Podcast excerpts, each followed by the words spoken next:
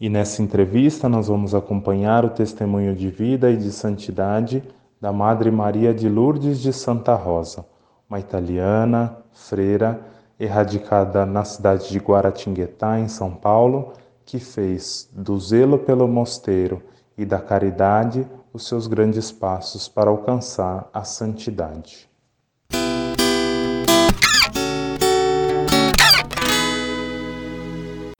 Essa história de hoje, esse testemunho de vida de hoje, também tem relação, ainda que indiretamente, com a vida de São Frei Galvão. E São Frei Galvão nós já fizemos entrevistas, então, tanto aqui no YouTube quanto nas principais plataformas de podcast, você encontra a entrevista do Brasil Terra de Santos sobre a vida, sobre o testemunho de São Frei Galvão. Para nos ajudar hoje, nós temos a honra de receber a Madre Maria Terezinha da Sagrada Face. Madre, bem-vinda, um bom dia para a senhora. Eu peço que a senhora faça uma pequena introdução de onde a senhora está falando, né? Um pouquinho aí da vida do, do, do trabalho da senhora aí. Bom dia para a senhora. Bom dia, Fábio. Aqui eu estou falando é do Mosteiro da Imaculada Conceição, em Guaratinguetá. É, faz, tenho 75 anos de idade, 54 de mosteiro.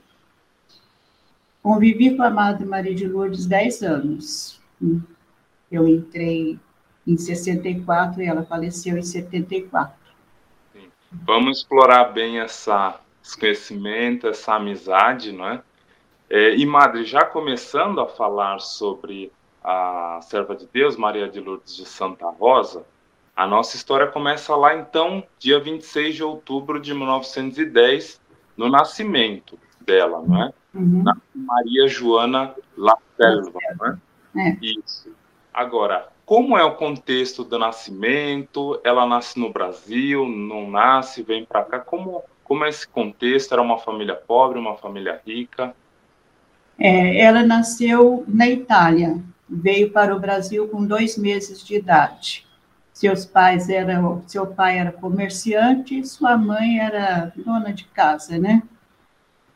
E vieram, residiram em São Paulo, quando ela atingiu a idade de começar os estudos, ela ingressou no Colégio das Irmãs Salesianas Maria Auxiliadora em São Paulo, fez todos os estudos lá com as irmãs. Era uma aluna muito bem aplicada, tinha tirava sempre notas muito altas, né? Ela, os pais dela, eles tiveram seis filhos, dois falecidos ela foi a, a quarta filha de, os dois primeiros faleceram. Depois teve a Filomena, foi a primeira que sobreviveu, depois ela, e depois dela teve mais dois, o Paulo e o Domingos, La Selva. Sim, e então ela é italiana, mas quase que brasileira, né? Porque... É, mais brasileira que italiana, só, só dois meses na Itália, né? Exato, então é também um dos nossos tesouros, né? De coração, certamente, uhum. ela se sentia tanto italiana quanto brasileira, né? Uhum. E a uhum. senhora falou do, do colégio, já nesse período do colégio, ela vai esse, eh, sentindo esse chamado de Deus a uma consagração especial, né? A vida Sim religiosa e acaba por ingressar no, no Mosteiro da Luz logo ali depois do, de terminar os estudos, né? Então, como é esse período da entrada dela na, no, no, mosteiro, na congregação, como, como é esse período inicial aí dela é, nessa vida religiosa? Então, ela fez, a, depois que ela fez primeira comunhão, logo ela entrou na Pia União das Filhas de Maria, no, da Ordem Franciscana, Santo Antônio do Paris, e o padre que era o diretor, o padre Luiz, diretor da, da, das Filhas de Maria, e foi, também foi diretor dela, quando ela manifestou o desejo de ser religiosa, ela pensava em ser passionista, porque ela tinha muita devoção por Santa Gema Galgani e São Gabriel da Virgem Dolorosa, né? Aí ela entrando, aí quando falou com ele, disse assim, não, você vai ser concepcionista, porque eu prometi para a amada do Mosteiro da Luz de arrumar vocações para ela, e até agora não apareceu nenhuma, então você vai ser a primeira. E ela aceitou, aí entrou com 20 anos do Mosteiro da Luz, né? Sim, e aí ela acaba fazendo, a, a recebe o hábito, passa a se chamar Maria de Lourdes de Santa Rosa, né, é. em 1931, ainda com, com 20 anos. Em 1935 faz a profissão solene, aos 24 anos. E ela, nesse início, já se percebe que ela tem uma postura é, um pouco diferente das outras, né? Porque acaba é, se destacando, né? Mesmo tendo uma, uma idade bem, bem jovem ainda, naquele contexto era uma idade, digamos até que comum, né, para a vida religiosa, para a consagração. Mas ela acaba se destacando e é convidada pela Madre Abadesa a fundar um novo mosteiro aí em Guaratinguetá, onde a senhora está, né? Então, eu queria que a senhora falasse um pouquinho como era a personalidade dela, né? Em que sentido ela, ela se destacava na, na vida religiosa? Ela se destacava mais assim na o silêncio, era muito silenciosa, muito dada à oração. Quando tinha que repreender alguma irmã por alguma falta, ela repreendia, nunca alterou a voz, né? Às vezes repreendia mais até pelo olhar do que por palavras, né? Ela tinha assim um olhar penetrante que só o olhar dela já tocava no fundo da alma e a gente já reconhecia a falta que tinha cometido, já pedia perdão e, e procurava é, por se corrigir, né? Sim. E, e, só também para a gente aproveitar, irmã, a gente não falou do carisma da, da congregação, né? Da Ordem da Imaculada Conceição. Então, se a senhora puder falar um pouco do carisma, quem fundou essa obra, né? Para a gente entender um pouco também em que contexto ela entra na vida religiosa. É. A ordem foi fundada por Santa Beatriz da Silva no ano de 1800, 1484. É, 400 anos antes da programação do dogma, né? Ela, Santa Beatriz, era dama de corte, foi muito invejada na corte por, por, por sua beleza, por sua delicadeza, e a rainha um dia, por inveja, é, quis tirar a vida de Santa Beatriz, né? Aí prendeu-a dentro de um baú. E quando ela estava dentro desse baú, Nossa Senhora apareceu para ela e disse: Olha, eu vou de conservar a vida e quando você sair daqui eu quero que funde uma ordem com o título Ordem da Imaculada Conceição, para honrar a minha Imaculada Conceição. Três dias depois, quando o tio achou falta, todos estavam achando falta de Beatriz na corte, né? E foram, o tio foi a falar com a rainha e pois ela fez ela falar o que tinha feito com a, com a Beatriz Aí eles foram no porão do palácio e quando ela abriu o baú, pensando que Beatriz estaria morta, ela saiu do baú mais bonita do que ela do que antes quando ela entrou. Né? E logo depois ela saiu do, da corte, foi para o mosteiro de Cisterciense Permaneceu lá durante 30 anos, nesse mosteiro, até o dia que Nossa Senhora falou que estava na hora de iniciar a ordem. Aí a filha dessa rainha deu um palácio para ela, né? E ela saiu do mosteiro de Cisterciense com 12 jovens e iniciou a fundação. Só que nesse período de tempo, ela já teve revelação de Nossa Senhora que ela não ia gozar do que ela tanto esperou. Em dez dias estaria com ela no paraíso. Ela adoeceu e justamente no dia que estava marcado para a vestição das, das jovens e a profissão dela, ela faleceu, né? Aí as irmãs foram todas dispersas, a, congregação, a ordem foi muito perseguida, mas depois se reuniram de novo e hoje está espalhado em vários lugares do Brasil, tem na Espanha, Peru, México, um mosteiro em Portugal. Sim, sempre é, tendo o sentido da vida contemplativa. Vida contemplativa, é. Sim. é para honrar a Ordem da Imaculada Conceição. Exatamente. E nesse, nessa história de vida, de santidade de Santa Beatriz, a gente pode também enxergar é, muitos, muitos paralelos entre a vida dela e a vida de, da Madre Maria de Lourdes de Santa Rosa, porque também ela vai fundar um mosteiro lá em, aí em Guaratinguetá, onde a senhora está, e no início encontra muitas dificuldades, não, não é fácil, né? Sim. Como essa chegada dela em Guaratinguetá, juntamente com algumas irmãs, e como é esse processo para a construção de um novo mosteiro?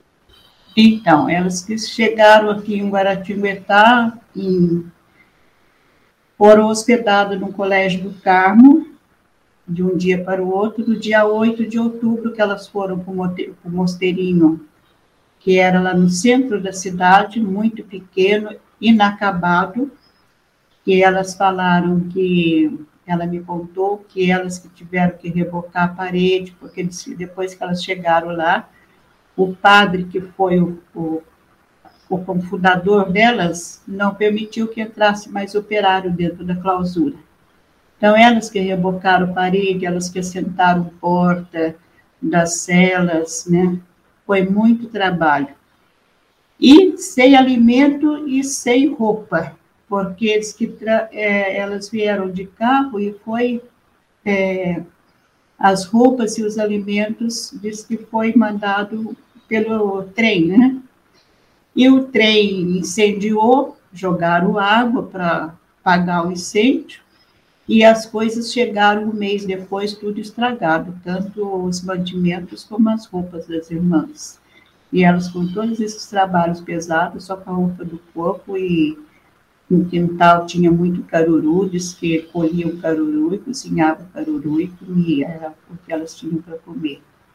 Sim, Isso, mas sem nunca esquecer a vida de oração, né? a vida contemplativa, não, porque também também era um, um período difícil para a humanidade, porque ainda estávamos na Segunda Guerra Mundial, então era um período em que elas tinham que rezar muito, né? É, rezávamos, que levantava meia-noite para rezar matinas, tudo cantado, aquele tempo a oração era em latim, e era bem mais longo do que agora, porque agora reduziu bastante o ofício, né? Antigamente tinha nove salmos, nove leituras, hinos. Então, matinos demorava mais de uma hora, levantava meia-noite e terminava mais de meia-noite, meia uma e meia.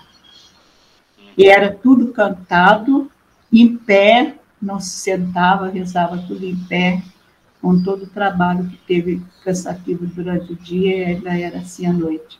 De manhã, às cinco horas, já estavam em pé de novo, e a Madre Maria de Lourdes, depois da Matinas, ela permanecia ainda no coro até as três horas da madrugada. Às três horas ela ia deitar e às cinco horas já estava em pé novamente para a oração. Sim. Toda a vida foi assim. Sim, e também é, no mosteirinho, né, que ficava lá no centro, também tinha a produção das pílulas de Frei Galvão, não é? Sim, a produção das pílulas é, desde, já veio desde o Mosteiro da Luz, né? Sempre fizemos as pílulas, até hoje a gente ainda faz. Sim. Só que, como a senhora disse, por todo esse contexto, é, não dava exatamente para continuar naquele local, né? Porque por todas as dificuldades, por toda a precariedade, precisava de um local é, com mais possibilidades, né? Até de porque era muito pequeno o local que elas estavam e também para ter esse sentido da, da, clausura, também um lugar um pouco mais afastado, porque estava ali exatamente no centro da cidade, né? Então, como é. essa, é, como, como que foi essa possibilidade de, de um novo espaço, de um novo terreno para construir de fato, onde o mosteiro deveria ser. Então, elas ganharam, do, a prefeitura doou a metade do terreno, a outra metade foi comprado com herança delas, né? Porque a família tinha posses e tinha herança dela e da, da irmã dela que também ingressou como religiosa e a própria mãe também foi religiosa aqui. E um irmão que ficou solteiro, ele até foi entrou na vida franciscana, mas não pôde ficar por motivo de doença. E mas ele saiu, não não casou, ele também doou toda a herança dele para compra do terreno e a construção do mosteiro aqui, né? E a ajuda do povo também ajudou bastante, né? Sim, e apesar disso foram 10 anos de obra, né? Não foi não, não é que todas essas ajudas fizeram com que é, ali no, naquele exato momento se resolvesse tudo. Foram 10 anos de obra, muito, muito trabalho, mas também muita, muita oração, né? Até a inauguração em 8 de dezembro de 62, né? Dia da é. Imaculada Conceição. É, só que depois desse período, né, que se podia imaginar, agora está tudo resolvido, né? Então o mosteiro está é, construído, está inaugurado, na área que é uma, uma boa área para ele ser para ele ser colocado. Só que ele passou por uma grande crise, né? Seja de vocações, seja financeira, e ameaçou ser fechado, né? Como que esse momento, né, na, na vida aí do mosteiro que é, a senhora entra um pouco depois desse período, mais ou menos nesse período, como que é esse momento? É, eu entrei, entrei em 64 e o, o período do fechamento do mosteiro foi em 74, né? Que nós recebemos, eu já era professa solene, tinha 20, na época eu tinha 23, 23 ou 24 anos. É, recebemos o decreto do fechamento do mosteiro sem saber a causa, o porquê. Porque estava tudo normal, tudo em paz, tudo as orações, tudo certinho, a casa, é, não faltava nada na casa, o terreno todo cultivado, que era um, um tio meu que trabalhava aqui, fazia tudo de graça para a gente, mas com muito amor, como se eu fosse dele. O terreno tinha um pomar, não faltava nada aqui no terreno. E, de repente, chega esse decreto do fechamento do mosteiro, dando dez dias de prazo para as irmãs se retirarem, e podia escolher ou voltar para o mosteiro de origem, que seria o Mosteiro da Luz, ou escolher qualquer outro mosteiro, ou qualquer congregação, mas que quisesse também podia voltar para casa, quer dizer, já estava até dispensada dos votos, né?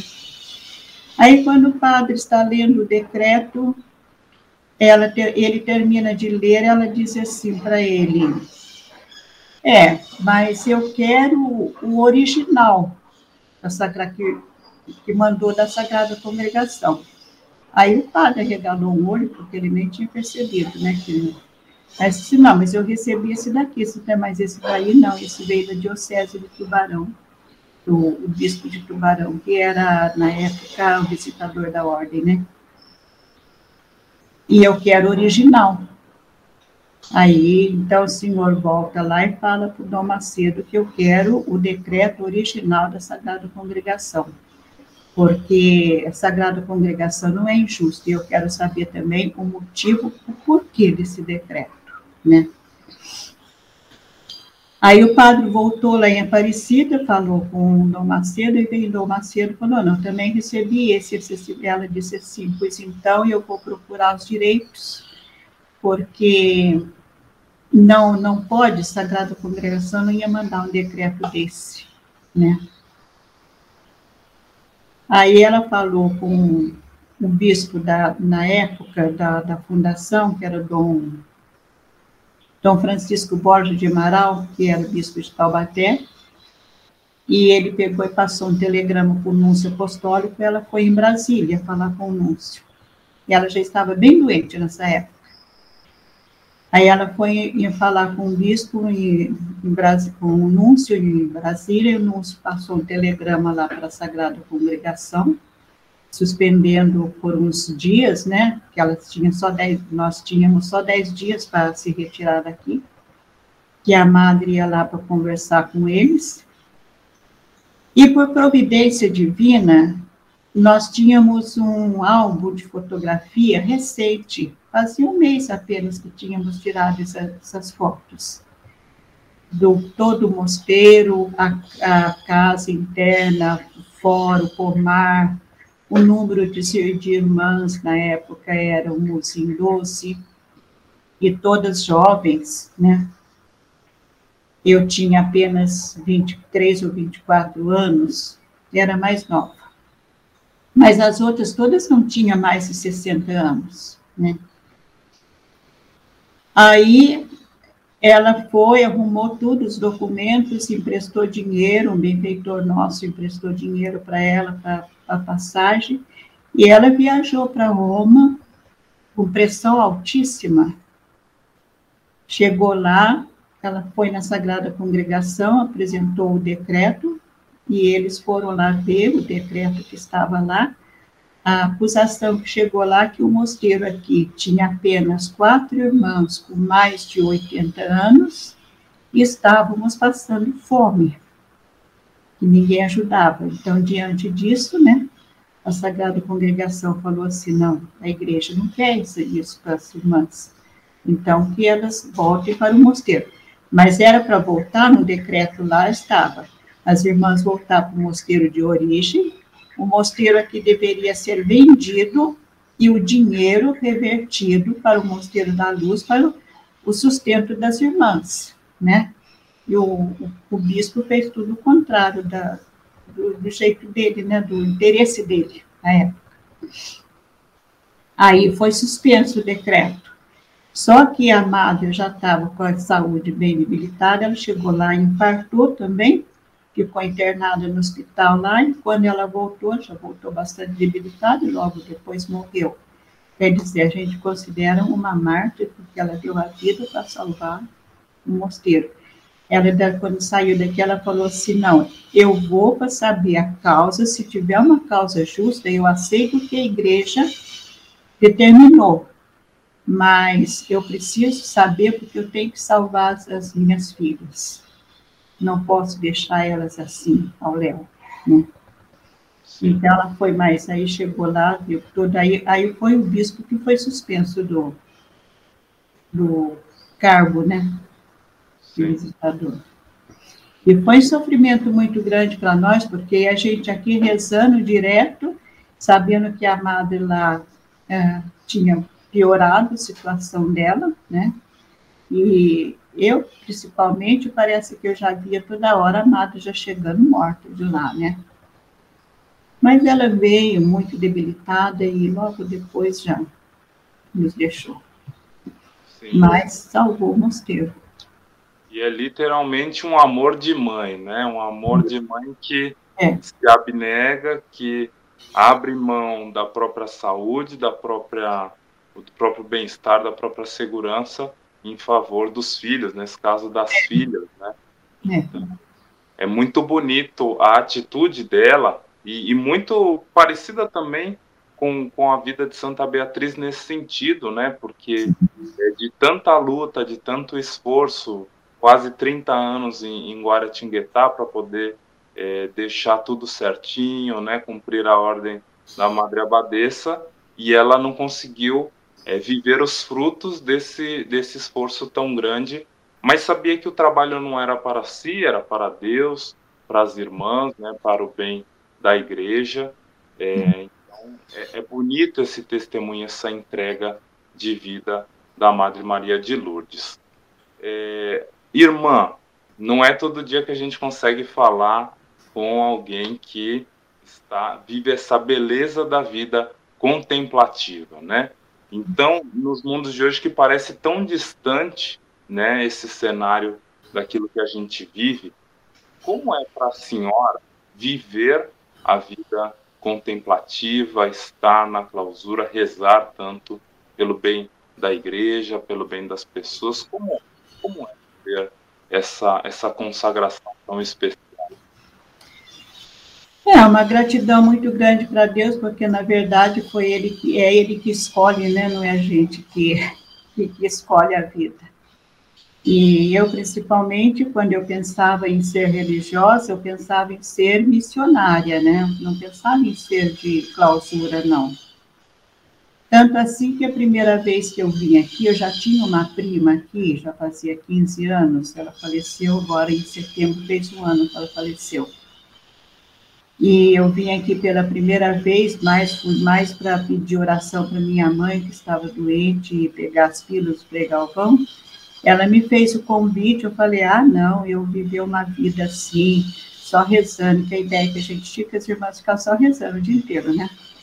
Não comia, não trabalhava, ficava só rezando. Falei assim, ah, não, viver uma vida assim, só rezando, rezando, não, eu quero trabalhar, quero trabalhar com jovens, com crianças, com idosos, né? Aí ela me disse assim, não, mas a gente não fica só rezando, tem os horários de oração, tem horário de trabalho, tem recreio, né? Quer dizer, tudo se transforma em oração, né? Mas não fica só rezando o dia inteiro. Mas mesmo assim eu não me entusiasmei muito, não. Só que eu fui para casa, mas meu coração ficou aqui, né? porque eu senti uma presença muito grande de Deus aqui, né? Uma paz. Eu falei assim, meu Deus, deve ser bom ficar lá. Mas ao mesmo tempo, ah não, um minutinho, mas uma vida inteira não, eu acho que vai cansar, vai enjoar, né? Eu procurava sempre afastar aquela ideia. Aí, quando ela comentou com a Madre Maria de Lourdes, né, a Madre falou assim, ah, mas por que você não fez convite para ela vir para ser irmã externa? as irmãs externas ficam fora, é, pode dar catecismo para as crianças aí do bairro, sai para fazer as compras, né, acompanhar. Aí me mandaram um recado, né, que a Amado queria falar comigo, a Amado me fez essa proposta, eu vim para ser irmã externa. Só que depois que eu estava aí fora na portaria, cada dia eu sentia mais vontade de entrar, né?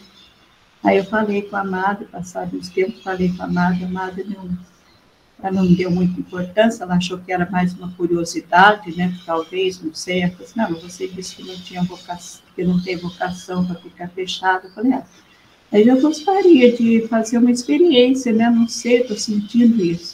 Aí, com muita insistência, ela deixou.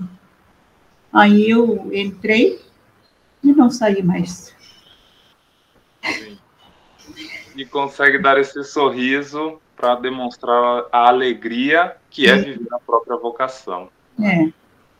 Quando chamada de Deus é vocação mesmo por Deus, né? Porque às vezes tem muitas jovens que vêm em assim numa fuga, né? Sofrimento em casa, talvez já tivemos aqui que brigou com o namorado aí ficou decepcionado, entrou, não fica, não consegue por mais que seja que tenha uma vida boa, mas não, não é vocação, não é chamada de Deus, né? E eu fico pensando assim, eu acho que se eu tivesse entrado na vida ativa, eu não tinha ficado. Sim. Eu tinha saído também. Exato, porque cada um tem o seu lugar, né? É. A igreja é, é, é, é mãe de todas, de todas as pessoas, não é? Então, e cada um tem o seu lugar nessa casa, não é? A igreja que é mãe, não é? Que é esposa do cordeiro, ela uhum. nos acolhe em qualquer situação. E cada um tem o seu lugar, cada um tem a sua vocação, a sua entrega de vida, não é? é agora, irmã ou madre, né, Maria Terezinha da Sagrada Face. Também, aí acredito que vem o nome da senhora justamente por isso, né? Porque querendo ser uma missionária, não é? Imita o exemplo de, de Terezinha para poder viver essa, essa consagração total. Agora, a senhora que conheceu a, a, irmã, a Madre Maria de Lourdes, a exemplo dela, como nós podemos crescer na vida de santidade, encontrar esse caminho de santidade, continuar, enfim, cada um está num, num ponto desse caminho, mas o que o exemplo, o testemunho de vida dela pode nos ensinar a nós todos que estamos buscando esse caminho também de santidade. É, eu, eu penso assim que o cumprimento da vontade de Deus, né? A obediência, principalmente. Ela foi uma pessoa que deu muito exemplo de obediência, porque de tantos anos após ser é, estar à frente da comunidade como abadesa, recebeu todas é, que estiveram aqui antes de mim, eu fui a última do tempo dela que ela foi madre, foi formadora de todas. Quando ela foi, não podia mais ser reeleita, por causa já fazia muitos anos, aí foi uma das filhas dela que foi eleita abadesa, eu vi com meus próprios olhos o testemunho de obediência dela com essa irmã. Era uma obediência, parecia que ela era a última das postulantes que tinha entrado, né? É, pedia licença para tudo, ela deixou a sala, não carregou uma agulha com ela, tudo que ela precisava, um, uma agulha, uma linha para consertar uma roupa, ela ia pedir para a madre, nossa madre, eu estou precisando consertar uma, uma roupa, a senhora pode me arrumar um carretel de linho, uma agulha, né? Quer dizer, não levou nada com ela, da, da, da sala, né? E para escrever uma carta para o irmão, ela pedia licença, aí pediu envelope, pediu papel que ela não tinha, depois entregava a carta aberta para a madre poder ler, né? Não, foi assim uma coisa, eu achei extraordinário, porque ela como madre há tantos anos, né? não se apegou no cargo. Ela se sentiu, quando ela deixou, ela se sentiu como se fosse a postulante tivesse entrado naqueles dias, tinha que pedir todas as licenças. Né? Sim. E... e também a, o, o, a fé dela também, né, na ocasião do fechamento do mosteiro. Ela confiou contra toda esperança, né? Confiou e esperou contra toda esperança e enfrentou todas as, as dificuldades que teve para. É, se, é, se eu ver que é, é uma coisa justa, eu aceito a vontade de Deus, mas eu preciso saber a certeza. Hum. Exato. E assim, descobrindo, buscando saber sempre a vontade de Deus, nós tivemos essa graça em 2009 da abertura da causa, né, para a beatificação da, da Madre Maria de Lourdes de Santa Rosa. Então também chegou o momento de nós contribuirmos para essa causa através da oração, né, pedindo ao Senhor que nos conceda essa graça da beatificação, né, do andamento da causa e da beatificação da serva de Deus Maria de Lourdes de Santa Rosa. Então vou pedir, Senhora amada, conduzir a oração para a beatificação dela e assim que a gente possa continuar divulgando essa história, mas também rezando para que seja feita a vontade de Deus nessa causa. Então, por favor, conduza para a gente. Ó Deus misericordioso, Volvei sobre nós o vosso olhar cheio de amor. Pai de clemência, neste grande sofrimento, ouvi-nos pela intercessão de vossa serva, Madre Maria de Lourdes de Santa Rosa. Senhor, nós vos suplicamos que concedais a vossa serva as honras dos altares, como recompensa de suas heróicas virtudes e de todo o bem que fez à Santa Igreja, para o vosso louvor e glória, assim seja. Amém.